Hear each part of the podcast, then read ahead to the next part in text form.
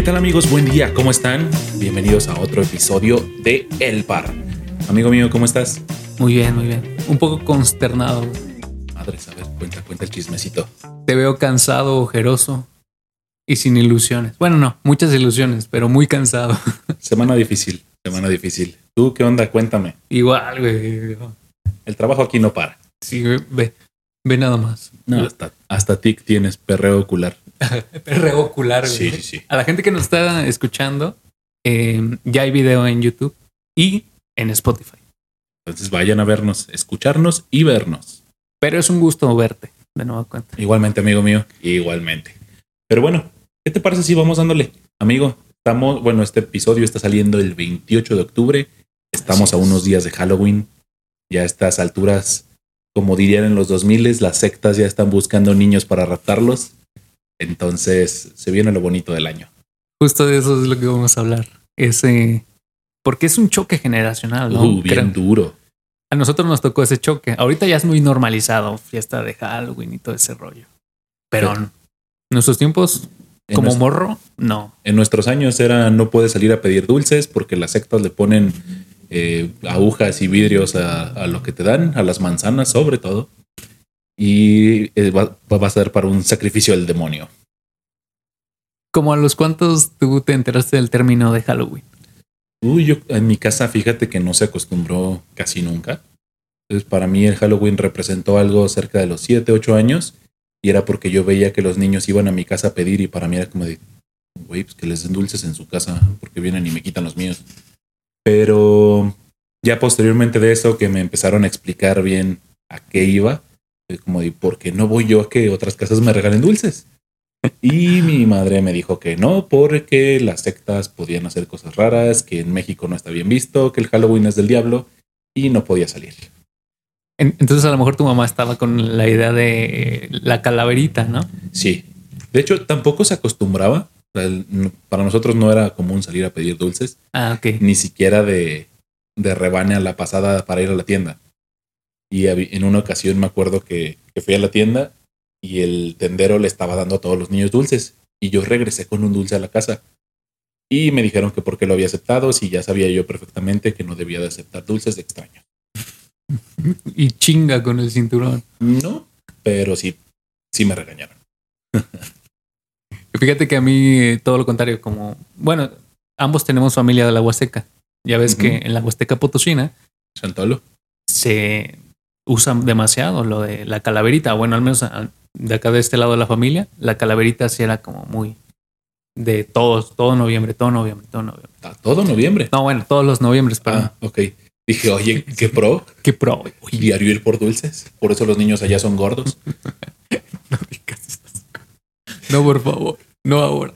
No, pero la verdad es que yo sí usaba la calaverita. O sea, Halloween no, fíjate. Halloween sí era como, como también ese rollo de no, es que eso es gringo, eso no es de nuestra cultura. Pero la Navidad es súper mexicana. Eh, yo también, ese era mi, mi raciocinio cuando tenía unos 10 años. Decía, bueno, pero la Navidad de Santa Claus es gringo. O sea, entonces, ¿cómo? ¿Cómo? ¿Cómo?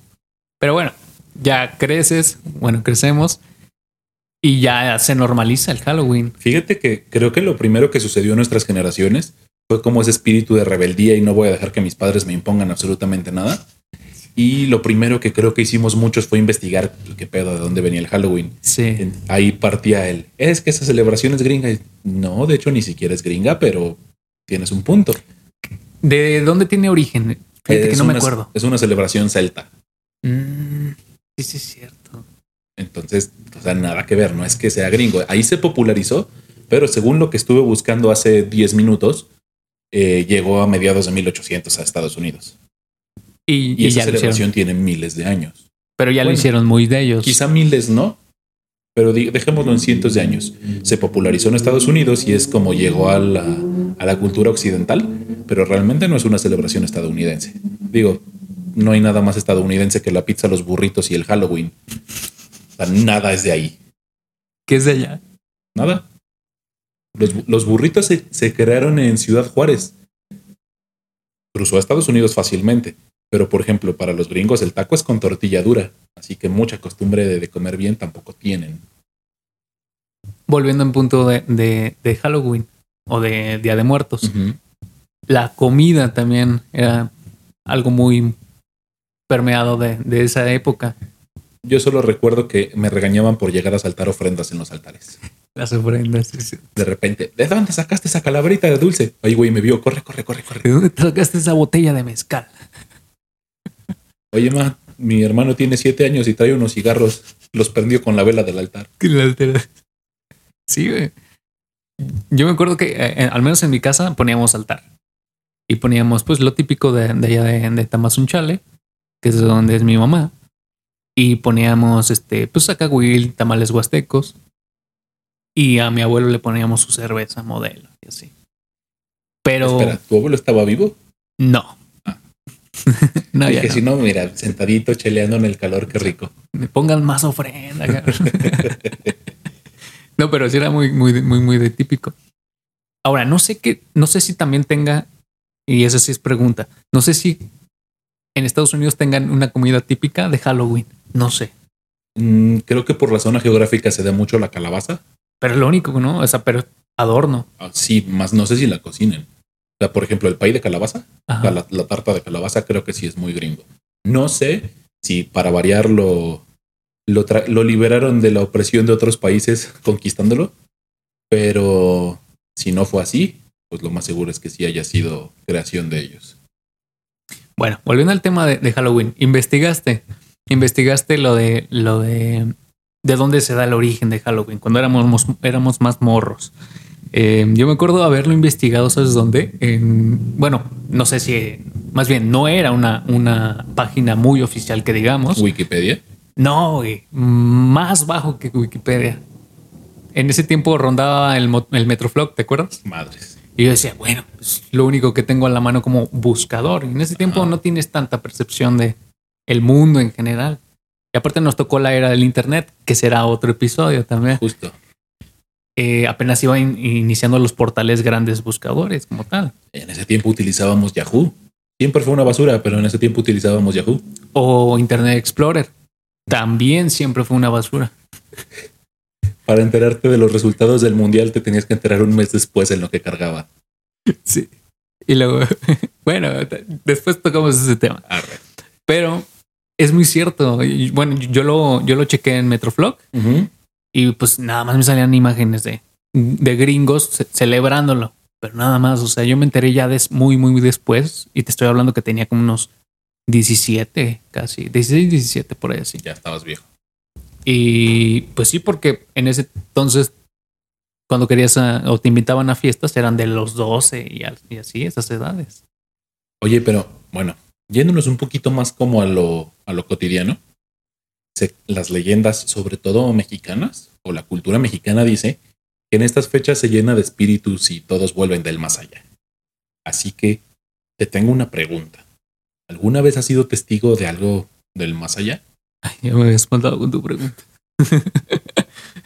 Eh, sí, sí. Y me pasó con mi familia, güey. Pero ¿quieres iniciar tú con...? No, yo, yo tengo para cortar a lo desgraciado, así sí, que yo sé. Si quieres inicio yo porque yo me puedo aventar horas Va, hablando de va, inicias tú y luego ya me, me aviento yo. Mira, ¿qué te parece si inicio por lo más cercano que me ha pasado? Que de hecho fue en esta misma casa. en los estudios del par. Justamente en el estudio del par es donde sucede la, la primera situación en esta casa, la cual, pues, si gustas voltear a tu derecha, en ese librero que ellos no pueden ver, pero tú sí, No, sí. Tengo carritos, tengo mi colección de coches. Resulta que o están en su cajita de los Hot Wheels y pegados, bueno, al, fondo del librero, o los tengo en basecitas que son propias del coche y pues está fijo el, el carrito, ¿vale? Entonces, un domingo andábamos por aquí cotorreando mi pareja y yo, y yo me meto a bañar. Y en eso se escucha un golpe. Me pregunta que si fui yo. Digo, no, te escucho atrás. Me dijo, ah, bueno, déjame ir a ver el estudio. Me dijo, oye, uno de tus carritos está en el piso. Dije, ahí déjalo, no lo muevas. Ah, bueno, se regresó a la sala. Y se escuchó otro golpe. Un segundo carrito, el cual, insisto, tiene un base. La base no se podía mover. Me dijo, oye, un segundo carrito, le dije, ya no vayas al estudio, ahorita voy yo a revisar. Se siguen escuchando ruidos. Cuando llego, hay casi todos mis carritos en el piso. Y digo, ya, ya también te pasó a ti. Digo, eso de los carritos fue como lo, lo primero. Eh, ya te pasó a ti que está, ves de reojo que alguien se asoma por las puertas. Sí, se, se siente. El, en una ocasión dormido, me jalaron, bueno, ya acostado, todavía no dormido, me jalaron el pelo. Me dieron un como jaloncillo nomás, pero está cabrón.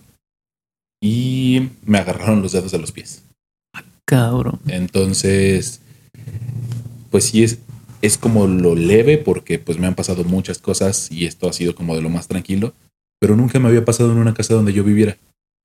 Entonces me llama mucho la atención de que hay ocasiones donde es muy constante o son como temporaditas cortas de que todos los días pasa algo y hay temporadas en las que pues nada más ves como de reojo que alguien pasó, que se asoma por las por las puertas. Pero está curioso porque digo, tú y yo conocemos esta casa antes de, de yo vivir aquí, de que iniciaran los estudios del el par. Pero desde las primeras ocasiones que veníamos, pues se sentía rarito el ambiente. Es, es que parte de eso, el vivir una situación de terror involucra demasiado los sentidos. Eh, mucha gente escéptica no involucra demasiado los sentidos, pero creo que es, está cometiendo un error porque pues somos nuestro día a día, nuestra cotidianidad eh, involucra los sentidos. Entonces creo que no darle ese punto de confiabilidad, estamos como muy, muy equivocados. Ok, si lo quieres verificar un poco más, pues hay cosas que no tienen mucha explicación. No, y justo hay cosas que puedo decir, bueno, se escuchó un ruido en el techo, quizá está crujiendo por cambios de temperatura. Ahora que San Luis es zona sísmica, igual y tembló en algún lado y, y es lo que lo está haciendo tronar. Pero ¿cómo explicas, por decir algo, que tienes un objeto con una base pesado, el cual no se debe de mover, y ni siquiera cuando se cae cae abajo del librero, sino cae un medio metro de distancia, casi un metro de distancia. Entonces ahí es donde digo, ok, algo lo movió, pero considerando que el librero está lleno de libros, sí. y de hecho pues hay figuritas y hay muchas cosas que se pueden mover y se pueden caer, si algo hubiera movido todo el librero, o sea, un pequeño sismo, un, alguna variación de temperatura que lo haya hecho tambalear. porque se tiene que caer algo que tiene base y no algo que está suelto como un libro delgado? Y sobre todo eso, que tenía base. Justo. Porque, por ejemplo, los que están en, los cartoncitos que también se cayeron, ahí puedo decir, bueno, pues igual hice el pegamento de la cinta falló. Que digo, tiene un mes ahí después de esa caída y no se ha vuelto a caer la misma cinta, o sea, no fue la cinta. Pero digo, bueno, supongamos que es eso. Por el otro lado, se cae el de la base. ¿Por qué? Ahora bien, hay ocasiones que se escuchan pasos y puedo, puedo argumentar que es el gato que se pasa en las noches arriba de mi casa, porque hay un Michi que viene de visita. Pero ¿cómo explicar entonces que puedo estar parado en la sala y puedo jurar que alguien me está viendo a través de la ventana de la ventana de enfrente de la sala, Mm, la ventana grande? Y podría yo jurar que es el reflejo. Pero hay ocasiones que veo mi reflejo y veo una sombra que pasa caminando del otro lado. Es que sí se ve. Yo que he estado aquí, bueno, que hemos estado aquí, tanto como grabando y, y el primer día que vinimos, se siente y, y se ven cosas. Así es. Bueno, ahí te va la mía. Em, fallece mi abuelo en Tamazunchale, Ujú. en la Huasteca. Entonces era de, era reciente, tenía como unos dos meses de haber fallecido. Y todos los primos nos organizamos y dijimos, pues vamos a llevarle flores a- al abuelo a- al panteón. Eh, El panteón quedaba como de a tres cuadras de donde nosotros estábamos. Total que llevamos flores, pero uno de mis primos iba a juegue y juegue ahí. Iba Ok. salte y salte, iba salte y salte. Eh, pero dijeras tú, salte y salte en el camino, no, arriba de las, de las lápidas. Muy sabio. Sí, muy- demasiado sabio para sus ocho años. Y yo tenía como unos once por ahí así. Y yo recuerdo haberle dicho, este, no saltes arriba de las, de las lápidas. Porque, eh, por respeto, yo le dije, por respeto, pues hay cosas que no se hacen. Digo, ah, en mi congruencia de niño de 11 años, decía, no, pues eso no. A mí no me gustaría que saltaran en mi tumba, por ejemplo. Y le dije varias veces, le dije como unas cuatro veces por él. Total que él seguía, él seguía, él seguía. Y cantando y saltando arriba de las lápidas. Y recuerdo que antes, como dos o tres lápidas de llegar a la, a la de mi abuelo, eh, salta para la de mi abuelo, pero antes de llegar a la- el salto a, a la de, de mi abuelo, se cuenta que se avienta el salto y en el aire lo jalan. Y no nada más yo lo vi, lo vimos todos los primos. Y nos quedamos todos así sacados de pedo, la verdad. Y corrimos hacia él. ¿Qué te pasa? ¿Qué te pasa? Y todos mi- mis primas. Lo empezamos a checar, estaba así como- o sea, todo, todo bien, o sea, tenía signos, todo, todo normal, pero Se sí se había dado, se había dado un madrazo en la cabeza, cayó de espaldas. Y recuerdo que lo paramos, bueno, lo sentamos primero y ya, alivianándose y así, ya estás bien y todo, el- todo el rollo, ¿cómo te llamas? Y le decía a una prima, ¿cómo te llamas? Todo, todo normal. Y ya nos paramos, eh, dejamos las flores ahí, nos regresamos porque ya también, otra, ya iban a cerrar el panteón Bien. nos regresamos y eh, apenas íbamos saliendo del panteón y mi prima le dice, oye, ¿y esta marca? ¿Y esta rosa? Es de mi abuelo. No, le dice, ¿y esta marca? Y se revisa toda esta parte de aquí, una mano, güey, marcada. O sea, como si lo hubieran apretado y lo hubieran jalado. Y entonces ya todos los de ahí dijimos, sí, lo jalaron. Pero bien raro, raro, raro. Y son esas cosas que no se te olvidan, y más porque lo vi y de niño, y que no tienen una explicación muy, muy lógica, que digamos. Mira, para mí es algo muy complejo de explicar porque cada quien le da una atribución científica, espiritual, Sí. energética, lo que sea. Y la, todas las, las opiniones están muy divididas en el punto de gente que sí cree, gente que no cree, gente que está todavía dudando o gente que cree 100% y a ciegas por o su cultura o porque ya le pasó algo. Pero justo en ese punto donde yo también me considero una persona hasta cierto punto creyente y a la vez escéptica, yo necesito descartar primero lo lógico antes de, de pensar en algo paranormal. Creo que justo eso, es como el, el checklist. Sí, justo. Lo lógico lo descarto y ahora sí. ¿A qué voy con esto? Digo, podrás escuchar infinidad de historias de es que a fulanito lo chupó la bruja y Ah, sí. era un bebé de no sé cuántos meses y lo encontraron en la mañana todo morado. Para mí es ok, pues pudo haber sido eh, una muerte de cuna, se pudo haber ahogado.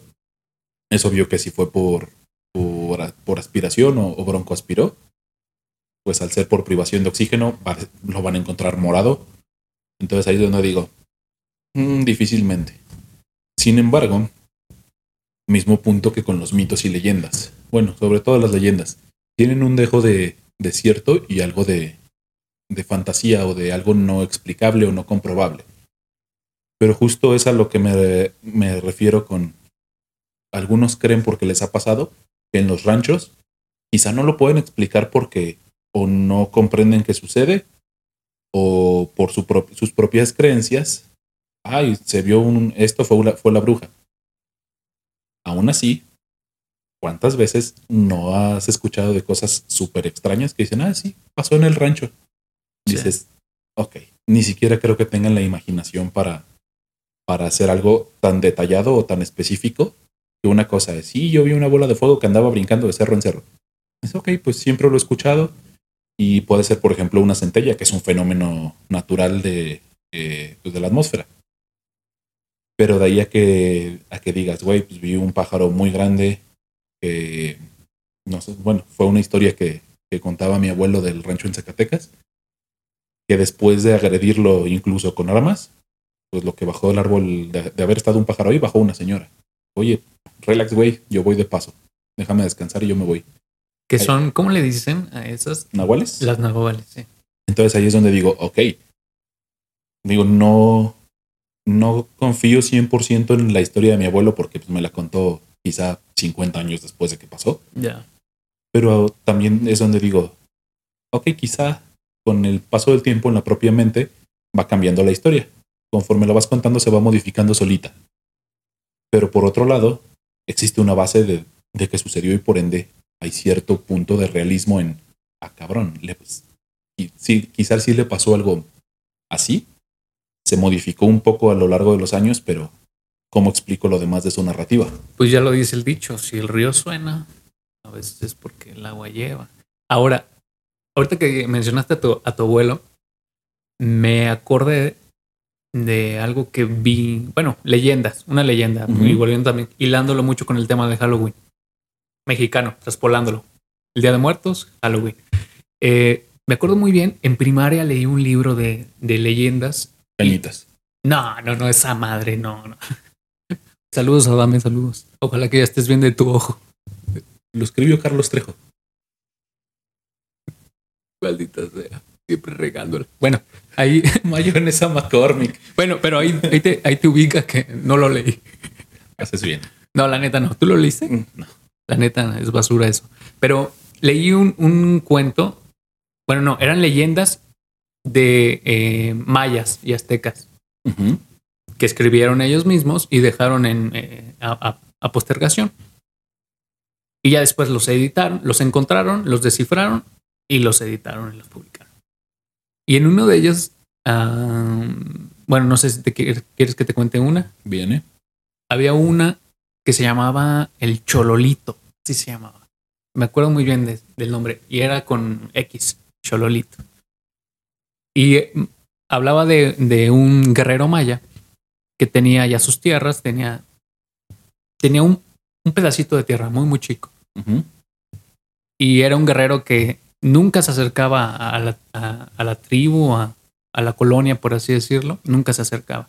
Tenía a su familia aparte, tenía a su mujer y su mujer recién eh, parida y su espacio de tierra muy, muy chico. Entonces, no se le daba, no se le daba la, la cosecha. Nunca, nunca. Em, había temporadas en las que brotaba algo, pero después se quemaba. Se quemaba o, o- o se lo robaban o simplemente se pudría. Nun- nunca se daba nada.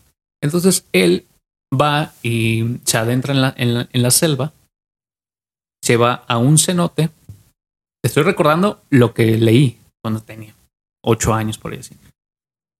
Y le pide a cierto Dios que le dé cultivo que le genere cultivo.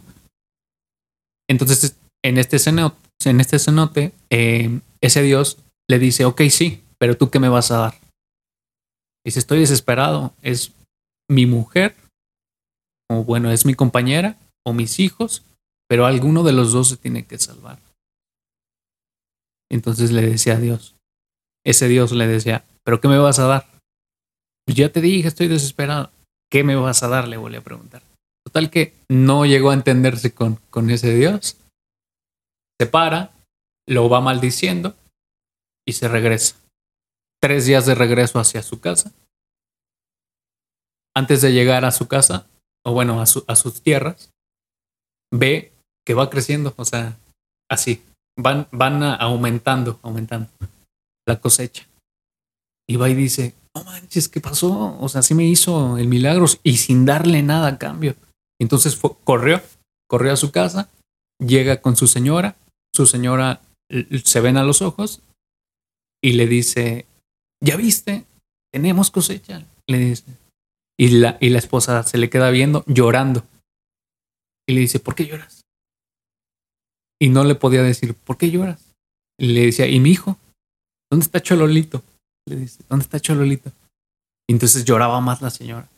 Y dice, le dice, es que en la tarde vino un señor, le dice, en la tarde vino un señor y me ofreció este fertilizar todas las, todas la- las tierras y que a cambio no pedía nada más que un vaso de agua. Y que se fueron. Se adentró a, la, a la milpa, a la tierra del señor. Le llevó agua. Regresa y le dice, ¿ese es tu hijo? El niño estaba en la puerta. Le dice, sí, está muy flaco. Está muy, está muy delgado. Parece que tiene hambre. Y que le dijo, sí, lo que pasa es que tenemos mucho, mucho sin comer. ¿Puedo acercarme a él? Y se regresa con el niño. La señora algo pasa en la, en la milpa, algo pasa en la tierra, que se empieza a mover, se asombra, y ese Dios o ese Señor se queda con el niño. Le dice, ten, está hermoso. Se va. Recapitulando, la señora le dice, tu, hijo está muerto. ¿Cómo crees? ¿Cómo crees que mi hijo está muerto? Se va a... Se echa a correr entre la milpa, a agarrar la, la cosecha y lo ve en la parte de abajo de, de, una, de una cosecha. Pero su... En lo que estaba envuelto, así, eh, en lugar de ser el niño, hace cuenta que lo, lo transformó a cosecha. Entonces, de eso iba la, ese tipo de cuentos o de leyendas. ¿A qué me refiero? Es muy distinto la, el cuento leyenda con el que es de Halloween. Es muy, muy distinto. Acá hablan de dioses, involucran cosecha, involucran muchas cosas como que le agregan, agregan un sentido fantasioso, por así decirlo. Y es muy distinta la, la parte de, de Día de Muertos a Halloween. Y esa es una de... Bueno, es que tenía, ese libro tenía como mil. Ok. mil. Y de ese tipo y decía y desde ese entonces no para no para es que eran eran como muy muy de poesía al momento de escribir. Decía en ese momento mis ojos no caban no paraban de, de dejar cosecha sobre mi cosecha porque lloraba por su hijo. Sí, estaba medio raro Pero son, fíjate que en, en el folclore mexicano, sobre todo, existe mucho ese tipo de leyendas. Sí. Y caemos en algo curioso. Eh, se, digo, ha- había un refrán que decía que procura que tus coplas vayan al pueblo a parar. Sí. Al volcar el corazón y ver la vista atrás, lo que se pierde de, de reconocimiento se gana en la eternidad. Así decía el dicho.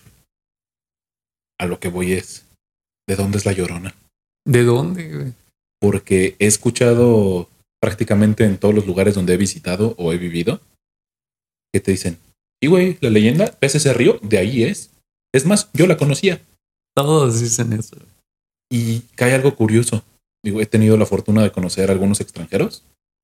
Y en Sudamérica también dicen, güey, ¿ves ese río? De ahí es. en El Entonces, Salvador no creo yo supe de Chile. Mm. Y Chile sí es muy sureño. Demasiado Entonces, una de dos, o la leyenda ha llegado muy lejos y se ha, do- se ha arraigado también en las, en las culturas de todos lados, que, que la adoptan como propia, o sacó visa y pasaporte y anda por todo México, por todo Sudamérica. antes de descansar Sí. Entonces, justo lo que voy es en muchos hospitales, que de hecho he estado investigando un poco al- al respecto. En muchos hospitales se habla de la historia de la planchada, ah que yo crecí eh, escuchando que es del Hospital Central de aquí de San Luis Potosí, pero resulta que no, esa historia de una enfermera muy bien alineada, pulcra en su vestimenta y que anda repartiendo medicamentos a los pacientes, se escucha en todos los hospitales y al punto de que le dicen, oye, tú ya casi sales, alista tus cosas porque para mañana ya estás en tu casa. Y por el otro lado, algunos otros pacientes, tú ni te preocupes, de aquí no sales. Entonces, volvemos a lo mismo. O anda vagando de hospital en hospital, o ese tipo de entidades es muy común que se arraiguen en, en ese tipo de sitios que se replican como, no sé si diferentes energías en, en diferentes lugares, o de plano es tan común el hecho de que la gente lo cuente que va migrando y adoptándose en, en los lugares a donde se escucha. Eso que dices es muy cierto, como que va arraigándose y va modificándose mucho la, la historia. Completamente. Ahora, pero me- nos podemos captar que como mexicanos somos los únicos, o bueno, somos de los pocos que creemos que hay ese portal en el día 2 de noviembre, primero, 31, en el que pueden pasar y pueden convivir, estar en alma. Me, me atrevo a decir, bueno, no sé, si conocen de alguno, coméntenlo por favor, ya sea en YouTube o aquí en, en la cajita de comentarios. Según yo, somos de los únicos que, que tenemos ese permiso, ¿no? Fíjate, eh, volvemos a lo mismo, parte del, del folclore y sobre todo de la, de la propia cultura mexicana, de que las familias tienden a ser muy cercanas, sea, de que de decir es, es mi bebé aunque tenga 60 años y 40 hijos. Eh, en ese caso también la propia cultura propicia el buscar que los familiares vuelvan. Entonces, yéndonos hacia el lado de las costumbres, el hecho de quererlo sentir cerca, aunque sea una vez al año, pues quizá fue propiciando a lo largo de las décadas y muchos, muchos años, el que la, el que la gente lo fuera adoptando raíces prehispánicas, adaptándolas a la cultura actual y decir, no, mis familiares vienen. E incluso la, pues la, la ceremonia o el proceso del altar de muertos, ¿cuántos años lleva sin modificarse? De decir, lleva sal, lleva agua, lleva cempasúchil, lleva siete pisos, por ejemplo. ¿Tú crees que se pierda, güey? O sea, en las nuevas generaciones. Digo, Sí. poner un altar. Sí, carnal, ¿hace cuánto tú no pones uno? No, fíjate que en mi casa sí. En mi casa se, ha puesto, se puso solo una vez. Y de hecho este año tenemos la idea de ponerlo. Yo nada más por, por mero brevario cultural se comienza a poner el 28 de octubre. Así es. Entonces, igual a la fecha de hoy, estamos a una semana de que se comienza a montar para cuando salga este episodio. Hoy se pone. Si nos están escuchando en viernes, lleguen y pongan su altar. Hoy se pone. Y todo tiene simbolismo en el Todo. altar. Todo. Que la sal, que la flor de cempasúchil, que los dos vasos de agua. El tequila del tío. Bueno, sí. creo que estamos muy repletos de, de simbolismo. Ahora, Pero a ver, espera. Si tú estiras la pata, ¿qué te gustaría que pusieran en tu ofrenda? que pongan una guitarra. Que pongan una guitarra y. Pues sí, una guitarra. Un micrófono. Nice. ¿Tú? A mí que me pongan las llaves de un coche nuevo. De preferencia estándar porque los automáticos los vuelo. y se desaparece el carro. Ojalá. ¡Eh, les mentí! ¡No me morí, locos! Ahí los veo el próximo año. ¡Uh! No, pero quizá yéndome hacia el lado de comida, yo- si anduviera ya en esos rumbos, sí volvería por taquitos. Yo por pozole, güey. Yo el pozole a mí es mi plato favorito, güey. Muy bien. Ahora sí, ¿qué ibas a decir? No, te iba a decir, ahora vamos del otro lado del charco, Halloween, que es característico, porque también hay cosas que son de mucho bagaje, bagaje cultural para el mundo Es en que- general. Incluso la propia costumbre de, de salir y de portar disfraces Mm. es la propia costumbre, porque así fue cuando se creó la, la celebración. Hace muchos años lo leí, y si se me, ya se me fue algo, se me olvida, escríbanos y corríjanme, por favor. Pero esta celebración surge a partir de unas brujas que, que aterrorizaban a un pueblo. Estas brujas, ya no recuerdo bien bien a qué iban, pero en pocas palabras iban a robar niños. Entonces, a la hora de que se abría como ese portal entre pues, diferentes planos, se llenaba de monstruos y la gente se tenía que encerrar en sus casas. Entonces bajaban las brujas y a quien torcieran afuera de su casa, pelas presta y se lo llevaban. ¿Qué sucede? Comienzan una la, a generar disfraces con la idea de pasar desapercibido para las brujas y evitar que se los llevaran. Y al momento en el que las brujas pierden la costumbre de ir porque dejan de encontrar humanos o dejan de encontrar seres vivos, en ese punto la gente como festejo comienza a hacerlo de manera continua. Ahora los dulces era porque pues las brujas bajaban a, a pedir cosas y pues parte de también tenían que ofrendarles algo. Entonces para continuar esa tradición empezaron a ofrendar eh, algunos panes, algunos, algunos platillos muy muy simples o, o que eran fácil de trasladar y con el tiempo se fue adaptando a lo que es ahora de, de solicitar dulces. Ahora la calabaza es otra historia que se refiere a Jack O'Lantern, que era un güey con cabeza de, de calabaza. De prácticamente. calabaza, era, era una lámpara en una calabaza y termina adaptándose al, al populismo a tener calabazas de adorno fuera de las casas para evitar que este ente los visitara. Y de ahí se da todo este bagaje de películas, porque hay mucha película de eso. Fíjate que en los últimos años se ha popularizado tanto estas fechas gracias a la cultura pop.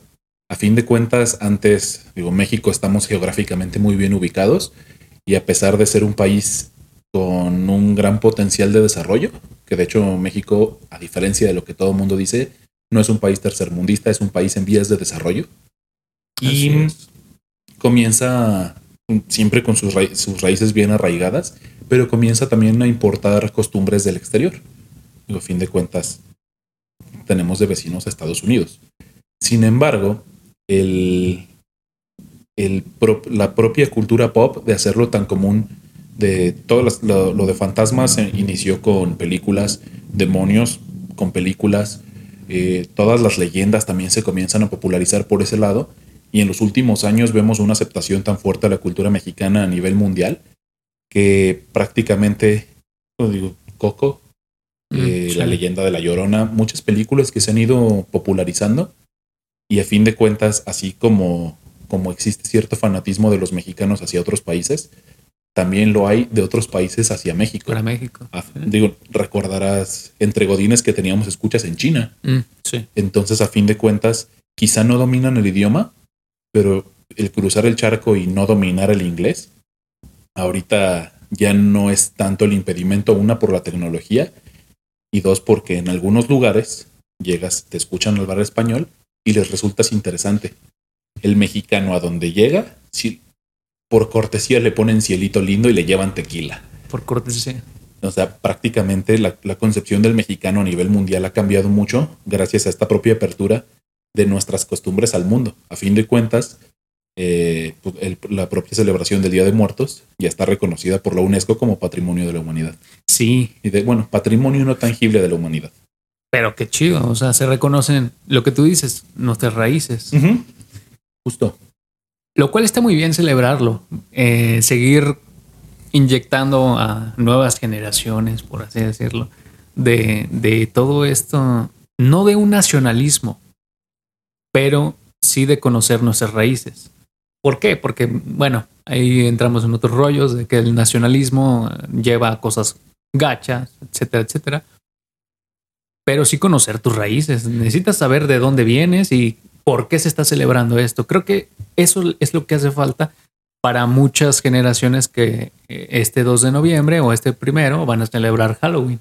Mira, justamente creo que el punto es saber adaptar como todo a nuestro contexto actual, sin perder de vista el futuro, que hacia allá vamos, y las raíces que de allá venimos. Y es saberlo balancear entre el presente y el, futuro y el pasado y traer un presente lo más variado posible. Por ejemplo, digo, yo difícilmente festejé Día de Muertos, no festejaba Halloween. Para mí ahorita es algo complejo es un choque muy fuerte el decir, bueno, tengo que hacer adornos, tengo que hacer el altar.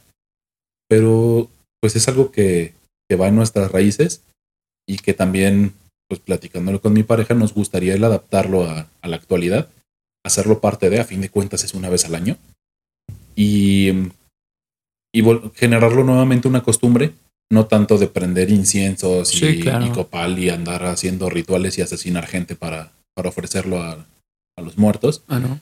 No, es ilegal. Ya no. Pero, pero sí el decir, bueno, chingue su madre, vamos a poner las fotos de nuestros seres que ya partieron. Eh, vamos a, a, intentar recrear esto lo más acorde a la actualidad posible, sin perder de vista las raíces.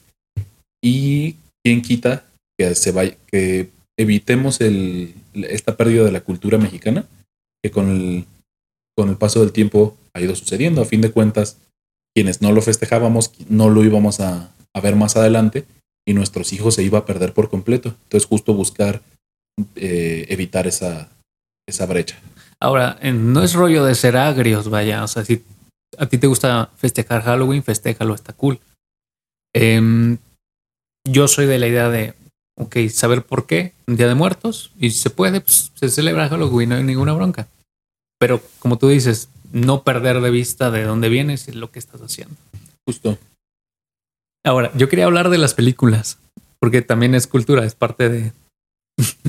hay unas películas que salen en, este, en esta temporada, que es la película que es estadounidense y la película mexicana. El Santo contra las momias es muy buena. Pedrito Fernández. La muñeca. y la muñeca, ¿te acuerdas? Sí, güey, la, antigua Anabel. Oye, pero fíjate, incluso esas películas se generaron que en 1980. 80, sí, yo creo. Y a la gente le daba un chingo de miedo. Sí, güey. Oye, yo a la fecha veo El payaso eso, que es una, una película gringa. Y yo digo, patrañas. Pero hay gente de los que nació en los 70s, 80s que no se querían meter a bañar porque la escena de la regadera les daba mucho miedo. a mí eso, la primera película, la vi cuando se estrenó a los dos meses. Y mi, a mí ¿Tenías sí me dio miedo. No, a los dos meses No, que o sea, se estrenó. obviamente te iba a dar miedo. A esa edad todo te da miedo, güey. El bromas. Este- no, a los dos meses que se estrenó, la vi y sí me dio miedo, fíjate. Y ya después de ya más grande la volví a ver y dije, nah, no manches. Pero, es es que también da miedo. Vamos perdiendo la sensibilidad a ciertas cosas en el punto en el que vamos entendiendo más el presente. Mm. Por ejemplo, antes decían... Más aburridos. Sí, La verdad, porque al irte desensibilizando, necesitas cada vez más. ahí les va. El perder la capacidad de asombro con algo es de las peores cosas que te pueden pasar. Porque le quitas el sentido de novedad y tu mente no dice, ah, mira, estoy aprendiendo algo. Justo. Ahora bien, por ejemplo, películas como a, a mi hermano, la película de Matrix, le daba Mm. pesadillas. La de Matrix, ah, Sí. fíjate que no, a mí se me hacía acá bien cool. Pero justo es esa... El paso. ¿Te acuerdas? Sí. Todo el mundo, todos, todos lo hicimos, güey. todos en la primaria llegamos haciéndolo. Pero justo ese, ese tipo de cosas o ese tipo de situaciones son las que vas diciendo. Al- al- cuando es la novedad, madres. Y a la fecha es, no, ya no. Pero por ejemplo, yo te diré que con Annabelle, la primera película, Mm. yo es- no es cierto, la primera del conjuro. Yo estaba sudando de los nervios. Se me hacía una película muy decente, tirándole a buena. Y ahorita la veo y digo, "Eh, ya no. Pero esa es justo esa novedad de la primera vez que lo ves. Y dices, güey, qué pedo. Sea, la de Actividad Paranormal 3, me acuerdo mucho que la compré en DVD todavía. Tenía poquito de, de haber salido ya a venta, fui, la compré, la puse en la casa. Me dijeron mis papás, digo, yo tenía unos 14 años, 15 años más o menos. Me dijeron, ¿te vas a quedar viéndola? Sí. Ah, bueno. Sí, ellos se fueron a su cuarto a dormir. Yo me acuerdo que estaba viendo la película. Y a la mitad la pausé y fui a su, a su cuarto a ver si seguían despiertos del miedo que tenía. Dije, bueno, ya están dormidos, ni pedo. Me regresé y la volví a poner. Pero es justo es- ese miedo que es lo que te deben de causar ese tipo de películas. Ya, ya después ya sabes lo que va a pasar. Es muy raro que una película de terror que ya viste te vuelva a dar miedo. Sin embargo, también hemos caído mucho en, el, en la situación de los screamers, que de repente sale una mona gritando enfrente de la cámara. Obviamente te vas a sorprender, pero ese miedo que te generaba pesadillas y que te- traumaba para muchos años al- para adelante, ya se ha ido perdiendo también en las películas, ya no es tan común. Aparte, bueno, las nuevas tecnologías, ya que te la creas, de- que están haciendo. Es más, ya el simple hecho de hacer eh, una película de terror, ya sabes que le metieron producción y todo ese rollo. Entonces se le perdió esa magia, creo. Pero incluso hay cierto misticismo alrededor de las películas de terror o incluso de las obras de teatro, que ya estamos en las fechas que las obras de, que, se, que, se, que se generan o se producen son de terror. Hay cierto misticismo y cierta incertidumbre de lo que sucede ahí, porque búsquenlo. Es muy común que cuando se producen películas u obras de terror, al, al elenco les pasan cosas paranormales. sí. Aquí en San Luis está la leyenda de que cuando se- es la obra de la Dama de de, la Dama de Negro, pasan cosas paranormales en el teatro donde se produce. Hay ciertas películas que cuando las están filmando, tarde que temprano algo sucede. Por ejemplo, cuando filmaron la primera película del Exorcista, tiempo después empieza a fallecer gente. En, la- en- en ciertas películas hay fallecimientos, hay apariciones, hay, hay cosas que evitan que, que continúen las grabaciones, sobre todo cuando son- no son en sets controlados. Pero ahí es donde dices, güey, ¿cómo es que la gente al estar todos en el mismo canal producen este tipo de situaciones? Es prácticamente, quisiera yo pensar, que es al estar todos tan intrigados en una situación, pues hasta un, un gato que iba caminando a mucha distancia le pegó algo, se cayó, hizo un ruido y todo el mundo se asustó. Sin embargo, aún así hay películas que, por ejemplo, hay dos personas en la, en la sala y de repente sale una mano por acá y abraza a alguien más. Mm, O- sí. o ahí es donde dices, güey, todas las manos están acá arriba, todos las están viendo. Y de repente una- unos dedos aquí. En- y ni siquiera el actor se da cuenta.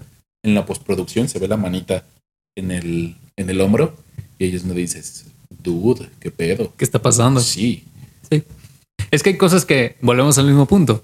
No se pueden explicar y que dependen mucho de del libre albedrío o de la libre decisión de la persona que la está percibiendo o que se la están contando. Pero bueno, ya casi casi para cerrar, el chiste es que festejen eh, con sus tradiciones, etcétera. Bueno, yo sería como mi, como mi mensaje, ¿verdad? Yo que soy más tradicional o no sé si, bueno, creo que vamos muy de la mano. Justo, yo, yo opino que en pocas palabras hagan lo que quieran hacer, Así es. festejen como quieran festejar, pero sí, pero hagan lo que les acomode. Ujú. Si les es más cómodo solo salir a pedir dulces, si quieren adornar su casa, si quieren hacer una fiesta de Halloween, inviten. O sea, todas esta- estas situaciones, si es lo que los hace sentir cómodos con las fechas, así lo disfrutan, denle. Si no quieren hacer absolutamente nada, háganse un favor. Ese consejo va de mi parte. Vayan a una dulcería, compren dulces, pongan películas de terror y coman ustedes esos dulces. Disfruten así la noche. Digo, ya estamos casi treintones, falta tiempo, pero ya casi le pegamos al tercer piso. Y un fin de semana de descanso a todos nos cae bien. A Pongan todos. películas de terror, tínense en la cama, pónganse a comer dulces, duerman mucho, aprovechen que está haciendo frío y ahí me dicen la próxima semana cómo les fue. ¿Cómo les fue? Así es. Pan dulce, pan de muerto. Pan de muerto. Pan, Ese de, está bueno, ese sí está bueno. pan de morido. Pan de morido. Sí. Bueno, cámara, pues entonces vámonos yendo. Por favor, denle seguir a Spotify, por favor. Busquen nuestras redes sociales, todas. Ya hay Instagram, eh, chéquenlo en Spotify, chéquenlo también en, en YouTube. Y pues nos estamos escuchando en la siguiente semana. Un placer haber estado este viernes contigo. Carnalito, un gusto como siempre. Y un placer estar con ustedes en su viernes. Adiós. Pásenla bonito y cuidado con los monstruos bajo la cama. Aquí no estás en séptima dimensión. Lo Conmigo no vas a ver. Ay, lo siento, lo siento. Chao.